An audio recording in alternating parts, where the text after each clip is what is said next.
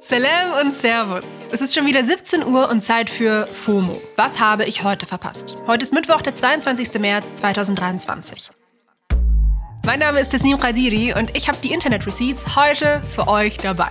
Und heute geht es um einen Guinness World Record, den Fastenmonat Ramadan und warum das T-Shirt eines K-Pop-Stars gerade gehatet wird. Es geht wie immer los mit dem ultimativ schnellen Timeline-Recap. Es hat wieder ein schweres Erdbeben gegeben. Betroffen sind nördliche Regionen von Pakistan, Afghanistan und Indien. Das Beben hatte laut US-Erdbebenwarte eine Stärke von 6,5 auf der Richterskala. Zum Vergleich, das heftige Erdbeben in der Türkei und Syrien Anfang Februar hatte eine Stärke von 7,8. Da sind 6,5 nicht so weit weg von. Aus den gerade betroffenen Regionen berichten Behörden, dass Menschen ums Leben gekommen sind und dass es Verletzte gibt. Das genaue Ausmaß kennt noch niemand. Es gibt sweete Love News. Dylan Sprouse und Barbara Palvin sind verlobt. Dylan kennen die meisten wahrscheinlich als Zack aus der Disney Channel Serie Hotel Zack and Cody. Da hat er mit seinem Zwillingsbruder die Hauptrolle gespielt. Diese Zeiten sind aber lange vorbei und Dylan datet seit etwa fünf Jahren das Supermodel Barbara Palvin.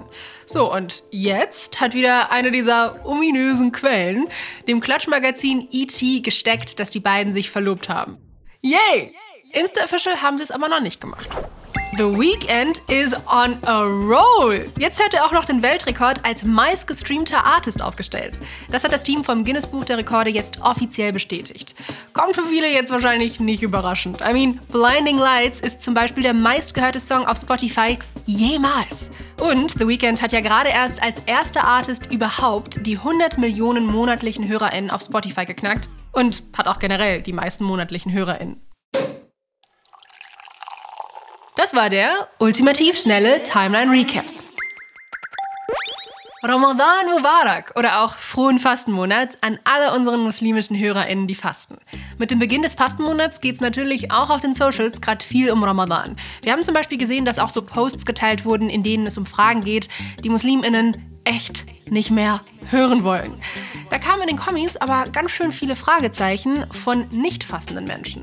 Deswegen dachten wir uns, dass es Zeit für ein Public Service Announcement ist. Also, der Ramadan beginnt für viele MuslimInnen heute Abend. Viele werden deswegen morgen damit beginnen, den Tag über zu fasten. Ich sage übrigens nur viele und nicht alle, weil es unterschiedliche Ramadan-Berechnungen gibt und deswegen nicht alle MuslimInnen in Deutschland gleichzeitig mit dem Fasten beginnen.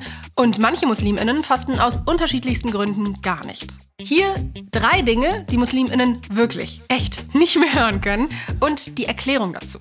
Erstens, was? Nicht mal Wasser? Uff. Leute, bitte nicht. Es gibt total viele Artikel im Internet, die die Basic-Regeln vom Ramadan erklären. Einen findet ihr auch bei uns in den Show Notes.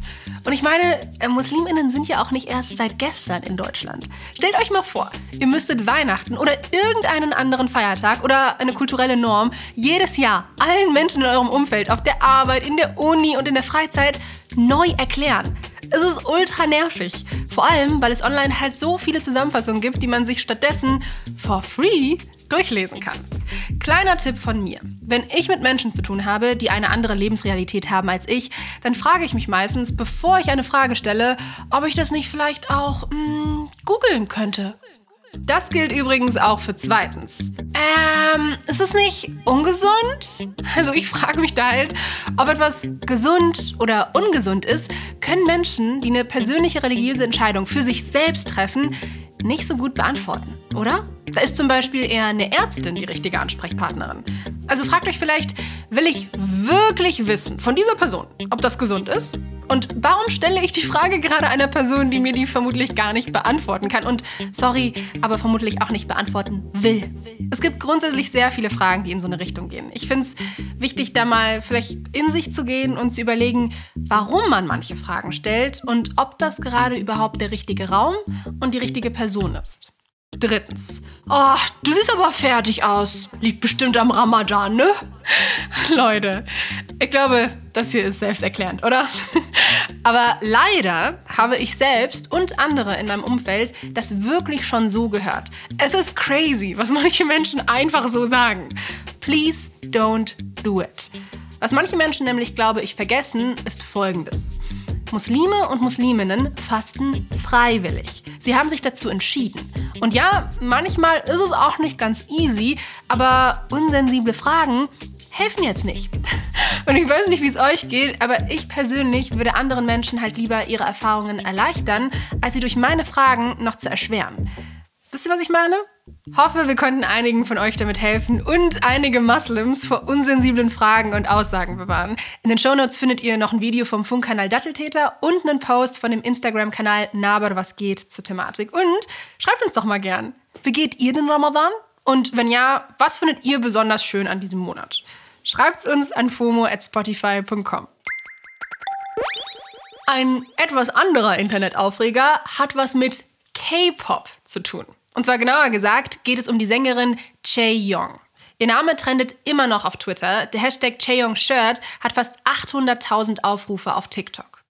Aber lasst uns von ganz vorne anfangen. Chaeyoung von der K-Pop-Gruppe Twice hat sich gerade auf Instagram für ihren letzten Post entschuldigt. Grund ist, dass sie ein Shirt mit einem Hakenkreuz drauf anhatte. Ja, I know. Also, beziehungsweise sie hatte ein Shirt an, auf dem Sid Vicious von der OG-Punkband Sex Pistols drauf war. Und er hatte wiederum ein Shirt mit dem Hakenkreuz drauf an. Und das fanden viele Leute, ich würde sagen, verständlicherweise, etwas befremdlich. Erklärung dazu.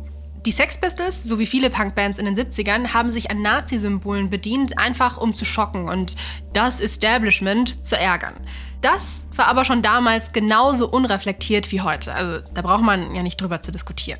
Erst ein paar Tage vorher hatte Chaeyoung ein Shirt mit einem riesigen QAnon-Logo und deren Slogan Where we go one, we go all bei einem Auftritt in einer südkoreanischen Fernsehshow getragen. Also QAnon, falls ihr es vergessen habt, ist ja diese Gruppe rechtsextremer VerschwörungstheoretikerInnen aus den USA. Und dann eben noch ein Nazi-Symbol obendrauf. Das alles hat auf Social Media die Gefühle hochkochen lassen und sie hat einen ziemlichen Shitstorm kassiert. Viele Twice-Fans haben die Sängerin natürlich verteidigt. Vor allem mit dem Argument, dass sie wahrscheinlich einfach nicht gewusst hat, was die Symbole bedeuten und haben die Schuld eher bei ihren StylistInnen gesucht. Es gehen gerade auch super viele TikToks rum, mit Memes darüber, wie enttäuscht ihre Fans sind und wie diese ganze Geschichte ihr Fandom in Frage stellt. Bei vielen zieht das Argument mit dem Unwissen einfach nicht. Sie sagen, dass natürlich auch an südkoreanischen Schulen im Unterricht über den Zweiten Weltkrieg und den Holocaust gesprochen wird. Und dass sie finden, Chaeyoung und überhaupt K-Pop-Stars sollten nicht so krampfhaft in Schutz genommen werden. Ed Rue from the Block sagt auf TikTok zum Beispiel, They could do the most heinous crime in the motherfucking world and y'all would say they didn't know any better. Und Twitter-User Cam Ausrufezeichen Ausrufezeichen hat folgendes geschrieben. Ich übersetze mal. Gerade als jüdischer Fan ist es total seltsam zu sehen, wie euch der Ruf von einem Star wichtiger ist, als die Tatsache, dass sie einfach mit einem Hasssymbol draußen rumgelaufen ist und sogar Fotos davon gepostet hat. Jetzt hat sich Chaeyoung dafür auf Instagram bei ihren rund 9 Millionen FollowerInnen entschuldigt und ein Statement gepostet. Dort schreibt sie, dass ihr der Post mit dem T-Shirt sehr leid tut und sie die Bedeutung vom Hakenkreuz nicht erkannt hat. Und dass sie das gründlicher hätte überprüfen müssen. Ja, also muss sich jeder selber fragen, ob man ihr das jetzt glaubt und wie viel Verantwortung solche Megastars einfach ihren Fans und der Gesellschaft gegenüber tragen müssen. I mean, 9 Millionen FollowerInnen, ne? Das war's für heute mit FOMO. Und ihr hört hier morgen meine Kollegin Paula, wie immer, auf Spotify. FOMO ist eine Produktion von Spotify Studios in Zusammenarbeit mit ACB Stories. Folgt uns auf Spotify. Ciao!